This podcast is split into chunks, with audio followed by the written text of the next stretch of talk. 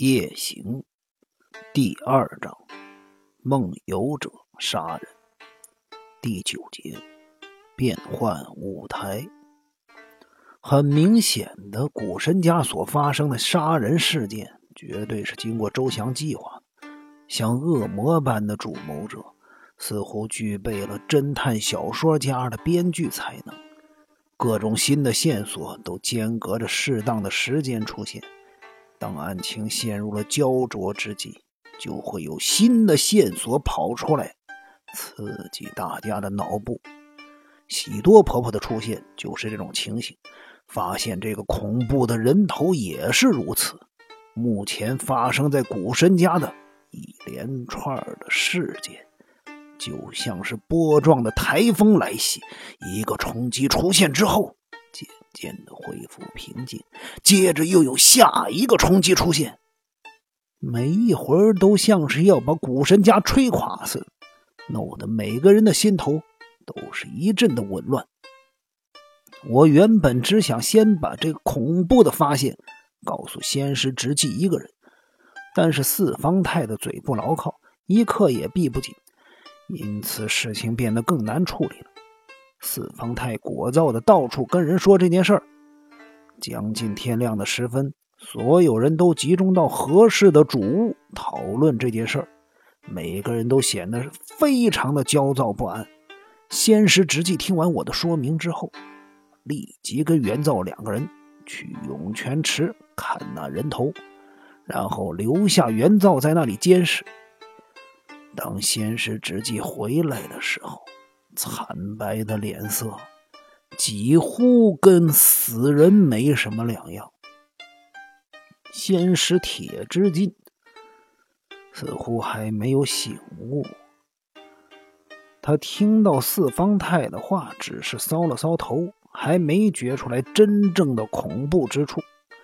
平时过于一本正经的柳夫人，此刻显得有点慌乱。一双眼睛不安分的到处乱瞟，使他的脸看起来更加的阴险。刘夫人突然间睁大的黑眼睛，把狐狸般的阴险性格硬生生的逼了出来。这个时候，只有喜多婆婆一个人坐着，冷眼旁观这一切。她双眼微闭。冷冷的、刻薄的审视着所有人的脸，和喜多婆婆相较之下，其他人都显得十分狼狈不堪。铁之进先生，原来是是你把头颅藏起来的，要不然你怎么会知道守卫的头被藏在哪儿？是你是你杀了守卫！四方太猛地站起来，大骂道。这个智商不足的男人，平时一定受了很多委屈，也因为他的智商不足，所以不懂得控制情绪，当然也不会考虑后果。你这个霸道的家伙，无情义的人，人面兽心，恶心的东西！四方太不断用力跺着脚，挥舞着拳头，却没有真正动手的勇气。你你怎么了？你瞪我，我也不会怕你。你以为你杀了人，我就会怕你啊？没有人会怕你的。守卫是你的主人，而你竟敢杀害主人，你你还是不是人呢？不管四方太说什么，仙石铁之进都默不作声。他只是不断的歪着头，好像希望自己能从记忆的底层搜寻出一些蛛丝马迹。仙师，我望向仙师直纪说：“那个人头真的是守卫先生的吗？”仙师直纪沉着脸点了点头。这么说，死者真的是守卫先生？那么风屋先生到底去哪儿了呢？别管风屋了，他跟这事儿一点关系也没有。这个时候。角落里传来了喜多婆婆尖锐的叫声。喜多婆婆那半闭的眼睑下，两道锐利的目光像针一样射向仙石铁之进柳夫人，然后转向仙石直纪说道：“风屋只是个稻草人，是个幌子，他不过是你们拿来混淆整件事件用的道具，是你们为了杀害守卫先生所设下的陷阱。铁之进先生、刘夫人、直纪先生，是你们三个人杀了守卫先生。我知道，我一开始就知道。喜多婆婆的声音虽然尖锐，语调却很平静，一句句铿锵有力的言辞，像在宣判罪行似的。这个老太婆惊人的魄力，真令人刮目相看。爸爸。先是直计设法让自己不去理会喜多婆婆的话，说话的声音听起来像鱼骨头梗在喉咙一般。你为什么会去那个水池？你本来就知道那儿有人头吗？先是铁之进眨了眨眼睛，回答：“我不知道啊，我什么都不记得了。我真的有走进那个水池里吗？”铁之进先生，你别装蒜了！看到你在水池里搬石头的，除了我之外，还有这个人。这他叫……呃呃，对，吴代先生。吴代先生也看到了。你别再装蒜了啊！还有，你的睡衣也是证据，你自己看，下摆全湿了，这是你走进水池的证据。四方太拍着膝盖大叫道：“爸爸！”你真的什么都不记得了吗？如果真是梦游的话，不记得也是正常的。可是你梦游的时候无意在石头下发现人头，这理由实在说不通。爸爸，你是不是先前就认为人头可能藏在那儿？仙石铁之金似乎被搞得有点混乱了，眨了眨眼睛。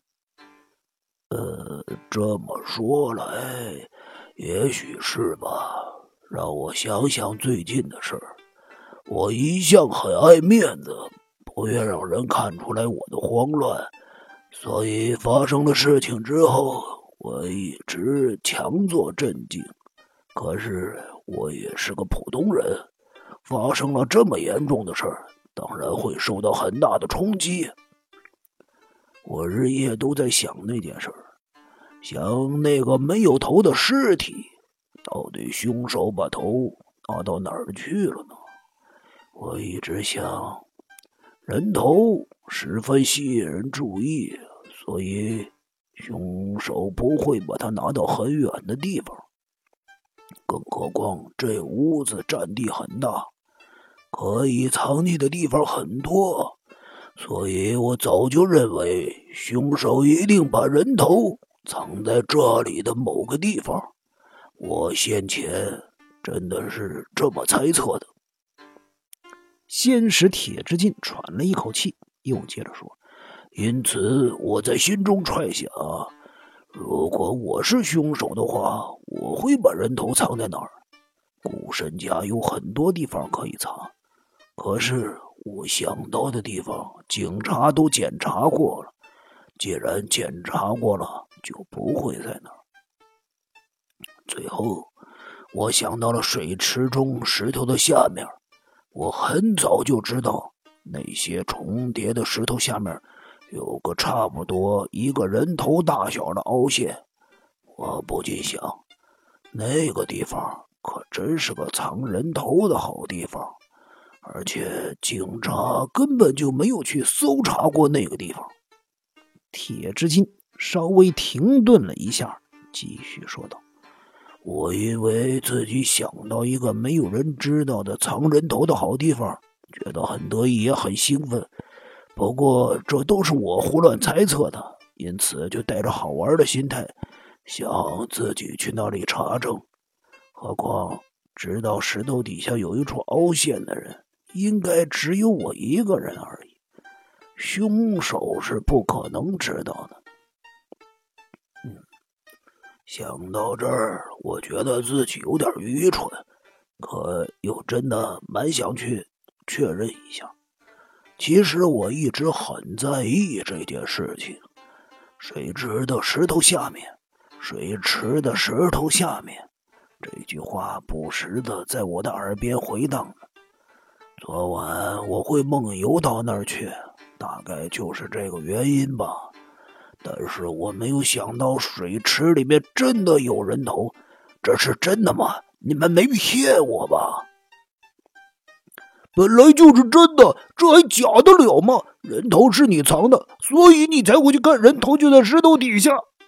四方太又大声的叫嚷着：“这根本就是不打自招，铁之进先生。”你刚才说只有你一个人知道石头的一面有凹陷，这么来看，在那里藏人头的一定是你，除了你，没有别人。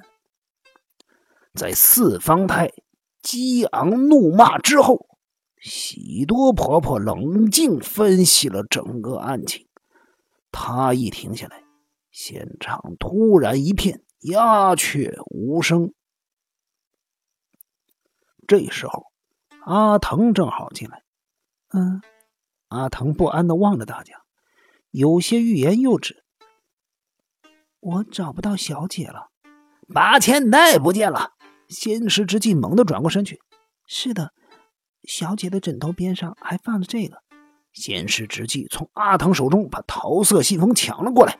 那是八千代的留言，里面这样写着：“我要逃走了，没有人相信我说的话。不但别人不相信我，连我自己都不相信我自己了。我要逃走，我要躲起来，请不要找我，反正你们也找不到我。八千代。”仙石直纪看完信之后，和我对望了一眼。把钱袋逃走了，这桩杀人事件的舞台也因此转移到了古神家的旧领地——冈山县的山间村落。